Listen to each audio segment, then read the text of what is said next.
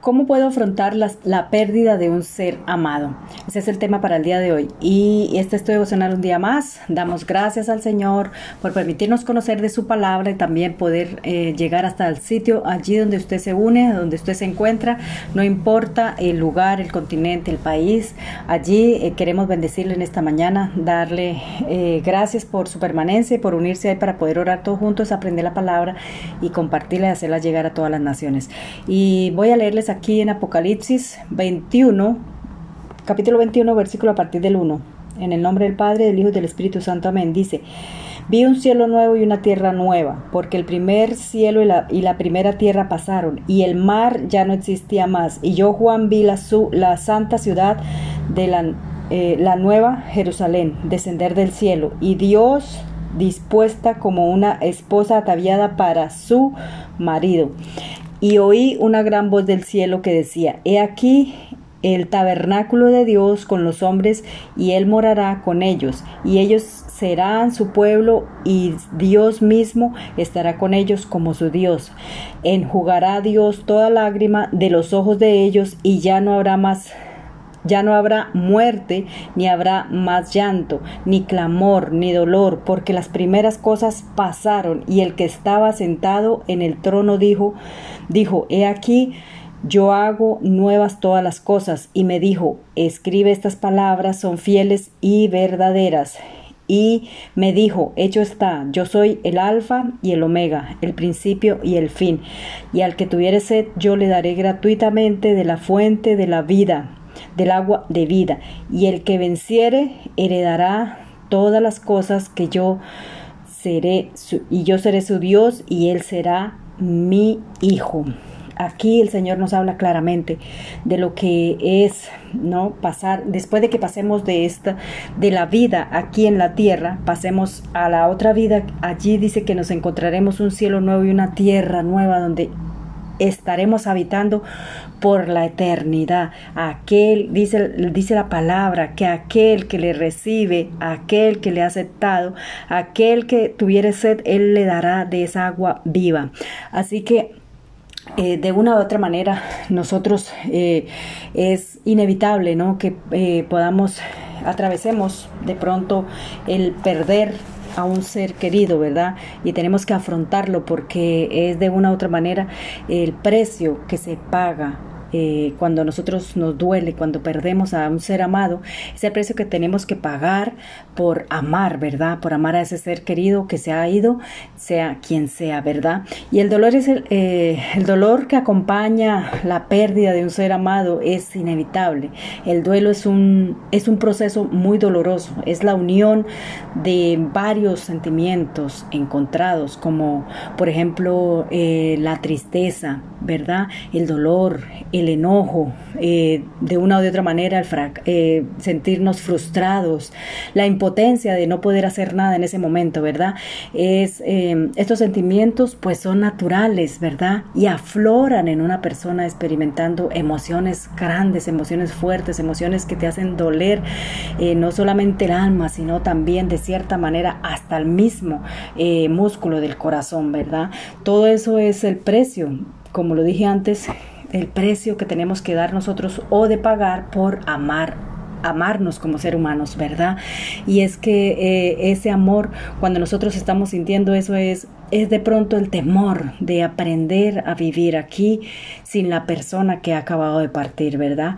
Y, y es que nosotros nos negamos de una o de otra manera a aceptar que la muerte y el dolor son parte de la vida y eso nos hace, no nos hace débiles o o impotentes, ¿verdad? Solo que nunca estamos preparados para empezar a vivir sin la persona que se ha ido, ¿verdad? Es como aprender de nuevo, como aprender, o sea, haga cuenta, aprender de nuevo a, vivir sin esa persona, a, aprender a caminar, aprender a hacer todo nuevamente sin, sin poder compartir con esa persona, ¿verdad? Allí en Eclesiastes 3, eh, 3 4 dice que eh, para todo hay tiempo, ¿verdad? Tiempo de llorar, tiempo de reír, tiempo de endechar y tiempo de bailar. Que tenemos tiempo para morir, tiempo para plantar, tiempo para, para nacer y tiempo... Eh, yo siempre eh, digo algo en todos mis devocionales y es que una vez que nosotros, cuando nacemos, pues nuestro reloj empieza a andar marcha atrás de una vez cuando nosotros nacemos empieza nuestro reloj a andar marcha atrás para hasta el día que nosotros partimos de esta tierra verdad y es que aquellas cosas eh, como seres humanos pues no estamos preparados nunca para aceptar la muerte de un ser amado, más de un ser amado, ¿verdad? ¿Por qué? Porque son cosas que debemos experimentar que duelen en el alma, que es como aprender de nuevo y a no ver la persona aquí, ¿verdad? Eh, teniendo en cuenta que así como acabo de leer aquí en Apocalipsis, que cuando nosotros partimos de esta vida aquí en la tierra, pues vamos a adquirir otra vida, un cielo nuevo, una tierra nueva donde vamos a estar eh, con el Señor. Pero nosotros mientras estemos aquí, pues nos negamos y eso es el dolor que sentimos, ¿verdad?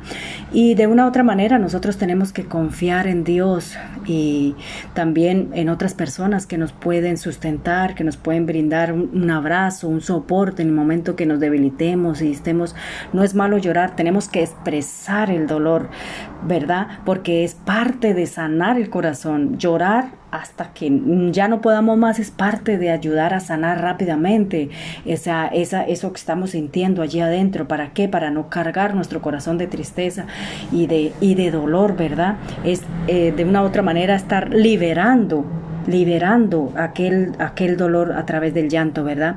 El mismo Señor Jesucristo lloró cuando, cuando eh, su amigo Lázaro había muerto, ¿verdad? Cuando Marta salió a su encuentro llena de dolor, estaba llorando, él, él lloró con ella, ¿verdad? Él lloró con ella.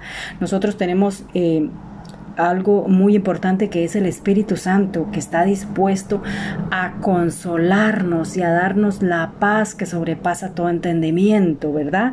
Eh, eh, eso mismo lo dijo el Señor. Allí en Juan 14, 27 dice que mi paz os dejo, mi paz os doy. Y él, y nos la da a través del Espíritu Santo, que es el que está a nuestro lado, eh, dispuesto para traer consuelo a nuestro corazón en esos momentos de debilidad, en esos momentos que nosotros estamos atravesando, que, que sentimos que en ese momento nada puede llenar ese vacío, pero Dios puede llenar ese vacío.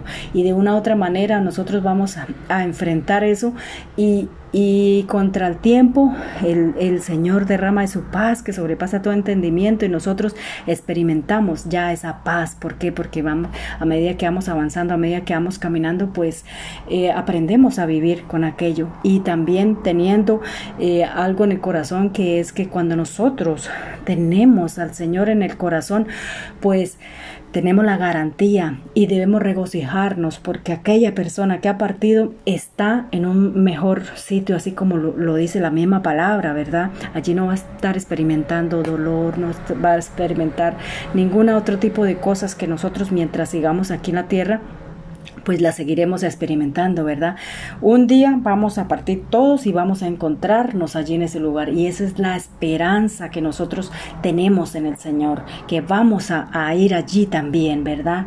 La persona que se fue se ha adelantado y está allí esperando por nosotros, ¿verdad? Entonces, el pequeño tips que tengo para esta mañana es ese, que inevitable, es inevitable pasar cosas y enfrentar duros momentos, como esos momentos de duelo en nuestras vidas, pero llorar, desahogarnos es parte de sanar también y dejarle al Señor para que la esperanza que tenemos nosotros de ir allí un día y volvernos a encontrar con ese ser amado, pues es en el Señor y con Él solamente lo vamos a lograr.